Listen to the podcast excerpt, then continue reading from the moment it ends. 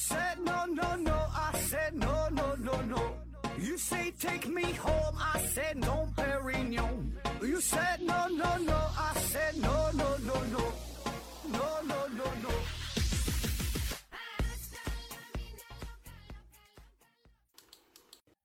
拼命探索，不计后果。欢迎您收听《思考盒子》，本节目由喜马拉雅平台独家播出。呃，今天呢，咱们聊一个与脚趾头有关的话题。问题呢，来自于 K 文晨啊，他说：为什么第二脚趾长的人呢，身高普遍更高？这种脚型啊，美称叫希腊脚。呃，好像有统计表明说，有这种脚型的人群当中，身材比例好的也更多，这是为什么啊？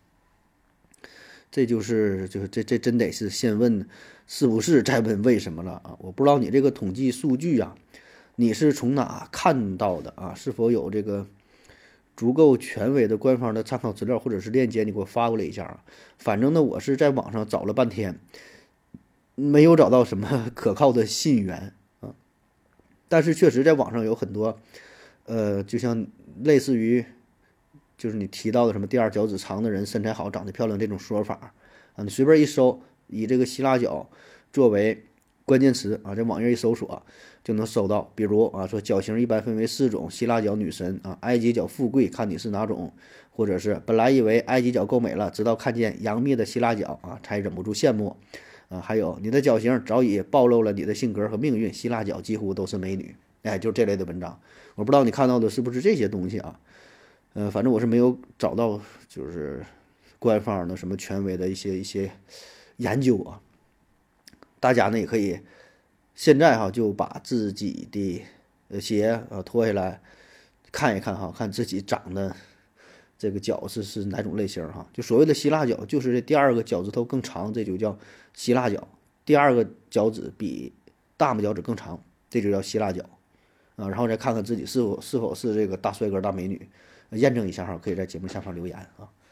那咱们今天就说说脚型这个事儿啊，主要说希腊脚。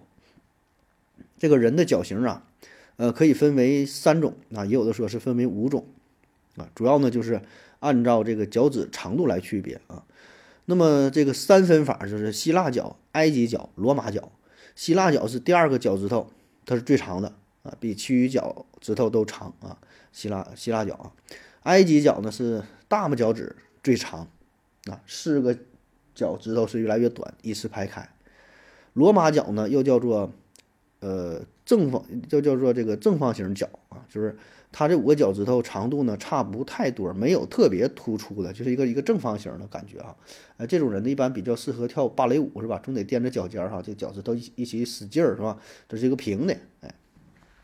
那说五分法呢，就是在刚才这三种脚型基础之上。啊，又另外加两种，一个叫日耳曼脚啊，一个呢叫这个凯尔特脚。这个日耳曼脚呢，就是除了大脚趾，其余的那几个脚趾的长度差不多，大脚趾特别突出，那四个一边长。凯尔特脚呢是跟希腊脚有点像哈，也是二脚趾最长，但剩下那几个脚趾的长度吧，它比较混乱哈，不是依次排开的啊，这叫凯尔特脚啊，我还真就没太注意哈，有人长得这样啊。那咱重点说说这个希腊脚，为什么说希腊脚就出帅哥、出美女、身材好呢？这个事儿啊，最开始呢是与欧洲的艺术历史有关。大家可以看一下哈，就是欧洲的那些古典绘画、雕塑啊，各种艺术作品，你仔细看，你会你就会发现，哎，不管是这里边的呃圣母啊、王子啊，各种人物形象啊，神话当中的、现实当中的，只要是露脚趾头的。只要是这种这种美女的形象，她都是二脚趾头长，都是希腊脚。比较有名的，比如说断臂的维纳斯，断臂的维纳斯哈，它是脚，呃，右脚的脚头脚趾头是，呃，是明显露出来的，就是二脚趾长。还有一个是波提切利哈，有一幅画叫做《维纳斯的诞生》，就是维纳斯站一个贝壳当中，旁边有人啊，也是这脚趾，就是二脚趾头长。还有那个古希腊有个雕塑叫做。叫做拳击手相，啊，还有达芬奇有一个名画，维特鲁威人，啊，就是一个人胳膊张开了，脚，呃，这么站着的，那个感觉啊，就是你看看他那那个脚趾头，也是二脚趾长。那么说，难道这帮艺术家他都是随便去画，随便去创作出这个作品嘛，然后巧合嘛，都二脚趾头长吗？那显然并不是，对吧？因为就是古希腊哈，也包括后续的，咱说这些艺术家们哈，不管是什么地方的吧，他们对于艺术创作的追求是非常高，呃，在绘画啊、雕塑的过程当中呢，是相当的严谨啊。就比如说米开朗基罗，他不有个那个雕塑嘛，大卫啊，大卫，嗯，脑袋头发上有卷儿的，光屁股那个人儿，哎，站着的，充满男性阳刚的气质，哈，说是最美的男性哈，大卫。你仔细看大卫的那个蛋儿袋儿。男男的不两个袋儿的吗？左边一个，右边一个哈。大卫的袋儿袋儿，一个高一个低，它是不对称的。那为什么整成这样啊？这米开朗基罗真是有生活，用心研究了。就咱正常男性的人体呀，这俩袋儿袋儿啊，他他他确实他也不一边高啊。为啥会这样呢？从这个生理解剖上来说呢，就咱男的这两个袋儿袋儿一开始不是这样的，它不是上来就长出来的。最开始在是胎儿的时候。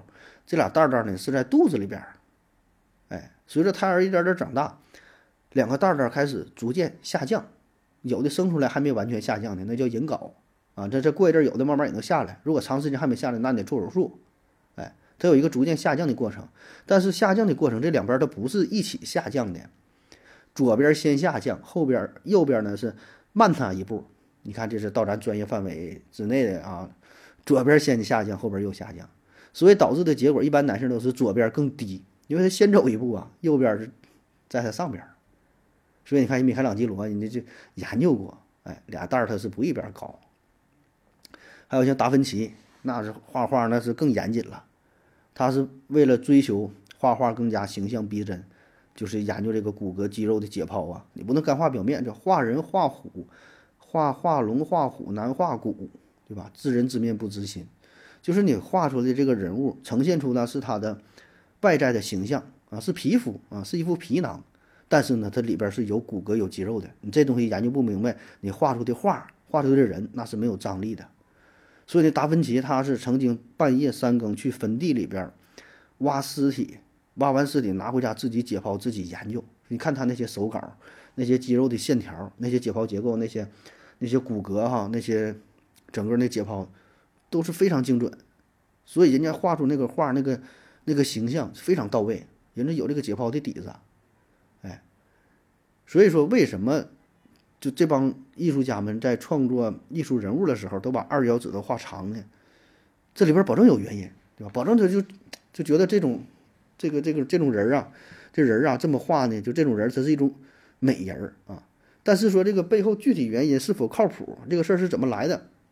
就是说，古希腊这帮人他们是否真的做过一个大规模的调查，并且进行了严格的统计啊，得出了一个结论，说的希腊脚与美女这俩事儿是成相关性，只要希腊脚都是美女，是吧？是否是否这么研究过？我觉得并没有啊，并没有这么研究过。毕竟这个事儿呢，工作量非常巨大啊，而且呢，就是这个你很模糊，很难判断脚趾头长短你能量出来，但是美与丑的判断吧，它会有一定的主观性。所以这就很奇怪了。那既然如此，为什么希腊角与美女这俩之间啊这种联系还能流传开来，使得后世的这些大画家、大雕塑家依然相信这套理论，一直影响到现在，仍然有些人觉得说这个希腊角的就是就是美女的，对吧？这个事儿的起源是从哪传出来的呢？啊，谁造的这个谣言呢？谁编的呢？哎。这事儿呢，今天我就给你解密了哈，呃，这应该是互联网上你也找不到这个信息了。这我是看了一些古希腊的最原始的这个资料啊，看的是原版的希腊语的内容哈，很不容易啊翻译出来这篇内容啊。在现在的互联网上，起码中文的互联网网页上你是找不到这个这段信息的啊。话说呀，古希腊时期呢，有一位艺术家叫做埃克塞基亚斯，埃克塞基亚斯。这个真有其人啊！你这个人儿你能找得到啊？埃克塞基亚斯啊，他呢是生活于公元前六世纪左右啊。本职工作呢是一位陶器师啊，花瓶画家啊，很淘气哈。他不但自己烧制陶器，烧好了之后还要在上边作画啊。然后呢，没事就接点活儿，帮人家画画啊啊，就靠这个赚钱，而且他手艺很不错，绘画技巧相当之了得，画的人物那是栩栩如生。那么说有一天呢，这个埃克塞吉亚斯啊，整管他叫老埃吧，老埃呢就接了一个大活儿，哎，什么活儿呢？这个城邦当中啊有一个贵族，这个贵族呢要过六十岁生日。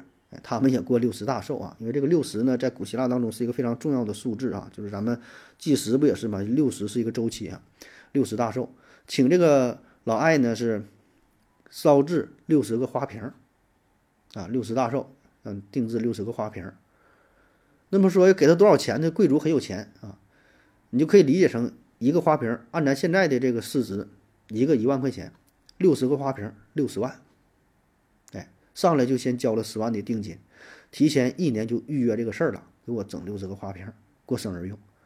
那么老艾这一年呢，他也不接别的活了，就专心研究这六十个花瓶，因为从呃整个花瓶的这个形象的设计呀，上面这个绘画啊，到烧制啊，这也是慢功夫，对吧？可问题就是啊，就在他这个花瓶都做好了之后，啊，这贵族也快要过生日了嘛。还没等把这个花瓶送到贵族手里边的时候，家里出事儿了哈！什么事儿呢？晚上睡觉的时候，有一只大老鼠掉进了其中的一个花瓶，然后就爬不出去了啊！为什么掉进去？就是它这个花瓶上面画的是一个麦子，画的小麦，画的特别形象，栩栩如生。老鼠看到了，就以为是真的麦子啊，就要吃这个麦子，然后顺着旁边的就爬了上去，掉进了花瓶里，然后就爬不出来了。哎但是，然后他家里有只大花猫，大花猫就追这个老鼠，然后他还想钻进花瓶里，但花瓶口太小了，花猫呢就是在这个花瓶口就不断的挣扎啊，结果可想而知，这花瓶呢就倒了。那紧接着呢就发生了多米诺效应哈，六十个花瓶纷纷应声倒地，咵咵咵咵咵咵，全都摔碎了。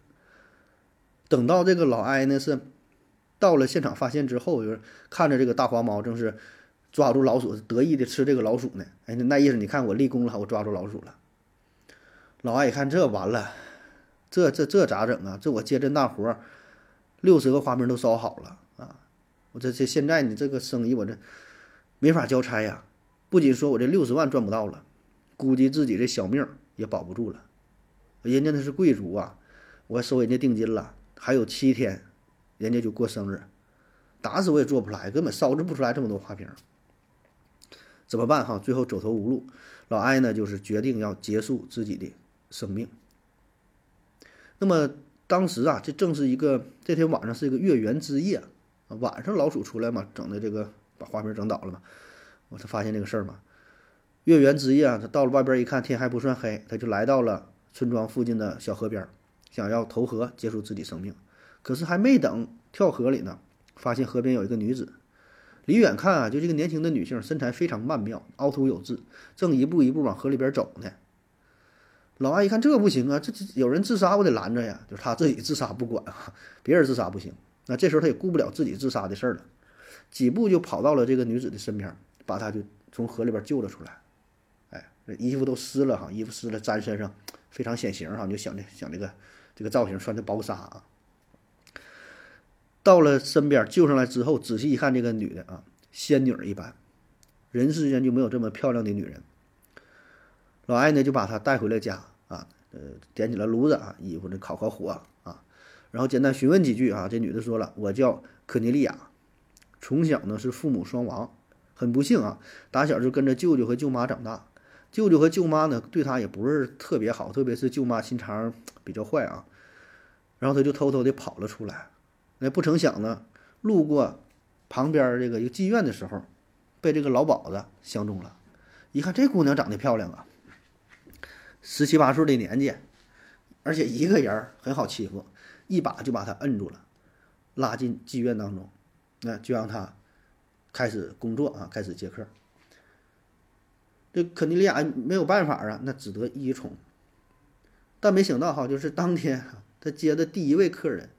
见到他之后，也是惊为天人，根本不敢靠近。一看着这女人就吓坏了，就是太好看了，就感觉自己配不上啊！只可远观而不可亵玩焉。然后呢，偷偷把门打开，说的你赶紧跑吧啊！呃，你不应该在这个地方。你看，要不然是古希腊这个故事吧，就是非常有意思哈，就是他觉得我不配哈，我我不能玷污你，拉手都不行，把他给放了。肯尼利亚呢就从这个妓院跑了出来，但是他又没有地方去，最后没有招，他就想了结自己的生命，哎，就这么的被这个老艾就给救出来了。老艾听了这个经历之后吧，就觉得很可怜哈，挺好的个孩子啊。这里边插一句啊，当时老艾的年龄呢有个四十出头啊，四十出头啊，这个女孩呢正是十八岁啊。老艾呢觉得很可怜哈，但是他现在是自身难保，哎，说怎么办呢？突然就冒出一个想法，他说这样吧，我呀，我是个手艺人哈，我做一个花瓶，然后我觉得你很漂亮。啊，我想做一个花瓶，然后把你的形象画在我这个花瓶上，可以吗？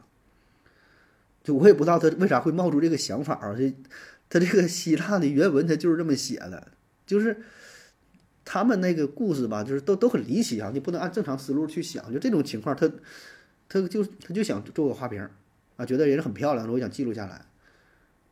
然后呢，这个肯尼利亚呢，居然也同意了啊。他说：“行啊，那你你想你想画我就画吧。”哎，就这样，老艾是烧了一个特别巨大的花瓶，一人多高，两米来高。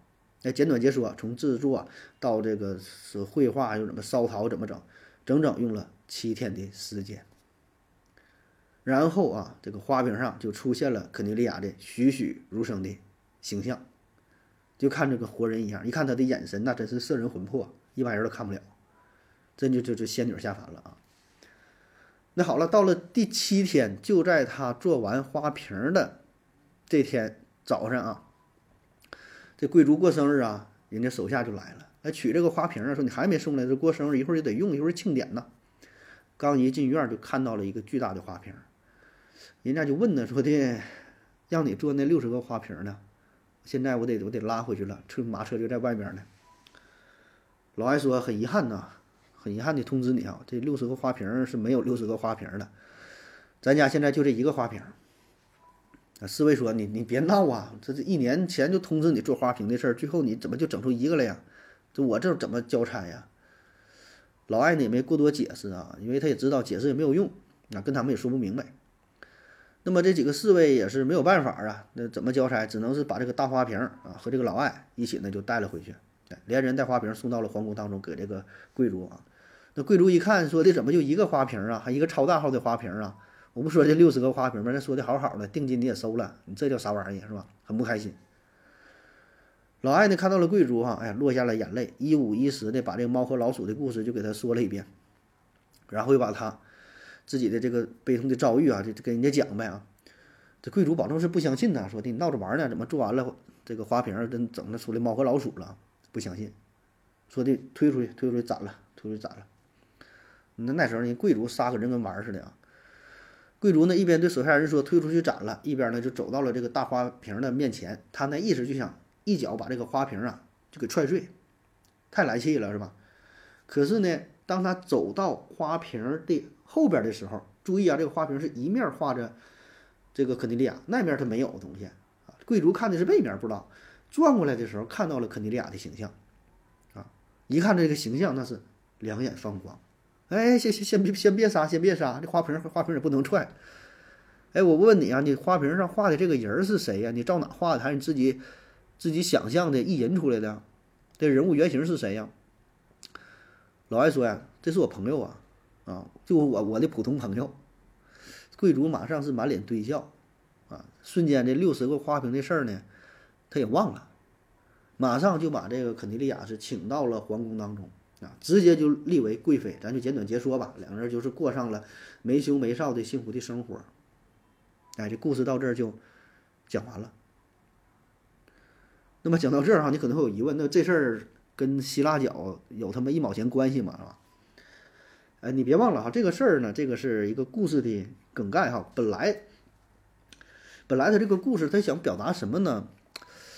就是这种情感吧，很很复杂哈。我试着去解读一下哈，嗯，它这里边也不是这个爱情啊，也不是怎么说呢？是什么感情呢？就是这个男的哈，这个这个做花瓶啊，这大哥老爱啊，他是四十多岁，然后人家女孩呢是十七八岁啊，呃，这个男的觉得这个女孩很漂亮，但只是觉得很漂亮，但他也没法得到，没法得到这个女孩，所以怎么办？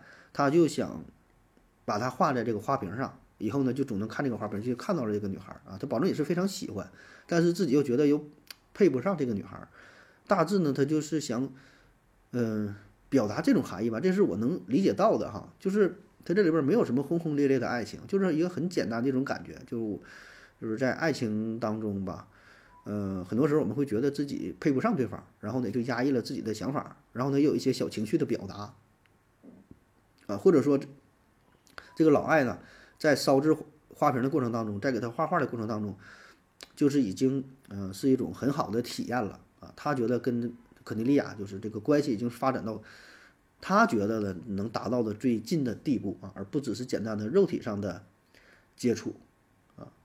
那么看到这个故事啊，我首先想到了前些年范伟有一部电视剧啊，叫做《老大的幸福》啊，老老大的幸福，讲的也是啊，就是呃范伟呢演一个大哥的，下边有弟弟妹妹，然后他进城，进城里之后的一些遭遇，然后这里边就遇到了一个小寡妇哈，小寡妇带一个孩子啊，小寡妇人家很年轻。带个小孩儿，那小孩儿有点自闭症，然后呢，就阴差阳错的发生了个各种事儿。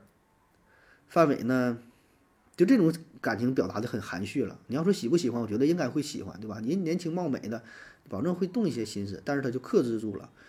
最后呢，是这个小寡妇是嫁给了一个大富豪，这小小寡妇在这个富豪家当保姆，后来是嫁给了那个富豪，人家也是过上了非常幸福美满的生活。然后范伟呢，就带着这个小寡妇的这个小孩儿，就是这么个情况。所以呢，这里边他没有轰轰烈烈的爱情，但是是一种细腻的情感的表达。这种情感呢，也是我们比较容易容易忽略掉的。甚至说，在这个故事呃讲述的过程当中，啊、如果我不刻意解读的话，我估计就是咱很多人可能想不到这一点，就是往往就被忽略掉了。有一些这种怎么说呢，埋藏在心底的深处的这种这种爱意是吧？一直呢也就被压抑住了，啊，这就是这么个故事啊。那么说这个希腊角在哪哈？这怎么回事儿？就当时呢，这个贵族他不过生日嘛，大家都来庆祝，这些平民百姓啊都来送礼。所谓送礼，家里边有点酿的酒啊、好的肉啊、粮食啊，都来送礼。然后呢，也想要参观一下这六十个花瓶。这个六十个花瓶啊，呃，代表着不同的祝福啊。六十个花瓶就是相当于什么呢？上面有的画的是粮食，有的画的是花朵，有的画的是日月星辰，都是呃人世间这个自然万物啊，代表着不同的寓意啊。他们的习俗呢是用手摸这个花瓶，你选择一个你最需要的，比如说你想要粮食五谷丰登，你就摸这个，就是老鼠钻那个啊，上面画着小麦的。你想要这个多子多孙，你就摸抱小孩儿了啊。如果你要是呃这个猎人啊，你就摸里边画着什么狮子、老虎的，你你你和勇猛啊。你要是打鱼的，哎，就摸这个鱼呀、虾呀什么，就画不同的东西。就这个是一个习俗啊。但是呢，这回一看这六十个花瓶没有了，只有一个大花瓶，就是这个贵族把这个大花瓶放在了展示台上。哎，要说他们这个理念，我就说跟咱们的传统文化不太一样，东西方。就是你看这个贵族嘛，他娶了非常漂亮的媳妇儿，当天就宣布了说这个是我的，我的我的媳妇儿了哈。然后这个是他的形象，现在在花瓶上，就是他会觉得自己媳妇儿很漂亮，就拿出来大大方方的展示，不怕别人看。像咱们觉得有点不好意思，对吧？媳妇儿漂亮，就是虽然很漂亮，这事儿也不愿意特意拿出去说，更不愿意就展示出让别人去看哈。但他们不在意，就是这个大花瓶就展现出了肯尼利亚的形象，城邦城邦里边的这些老百姓都看到了，看到之后都是惊为天人，说：“哎呀，这就是这天女啊，这个这天女，这个这个是这个仙女啊，太漂亮了啊！”但这回没有那么多的花瓶了嘛，那怎么沾这个喜气呢？就都摸这一个花瓶，但是这个花瓶非常大非常高，就放在展示台上，他们也够不到特别高的地方，他只能摸这个花瓶的底部下端，就是肯尼利亚他这个脚的位置啊，个儿高的顶多能摸到这个。这个脚踝摸摸到小腿儿吧，就到这儿啊。然后慢慢人们就发现，这个肯尼利亚它这个脚有点特殊，二脚趾头特别长啊。一般来说，咱咱们多数人吧是脚，咱都是这个埃及脚，就大拇脚趾比较长，它这二脚趾比较长，这个造型是非常罕见。所以呢，人们就觉得啊，就仙女长这样，仙女脚趾头都都得长这样啊。咱一般人脚是这样的，人家脚跟咱都不一样，所以人家是仙女长得漂亮。慢慢的这个事儿就传开了，大伙儿呢也会刻意的观察，说的哎，看看谁家孩子脚这个二脚趾长啊短啊，如果谁家小孩二脚趾特别长，就说以后保证有大发展，以后变成大帅哥、大美女，啊，反正也是代表了一种美好的祝福吧。这事儿真假的，大伙儿就不太在意了。或者是看着谁脚长，二脚趾长，就说哎，你你这个你挺好看，你身材挺好，就是一个客套话，反正慢慢就流传开了，这个说法就被保存下来了，流传下来了，一直到呃现在。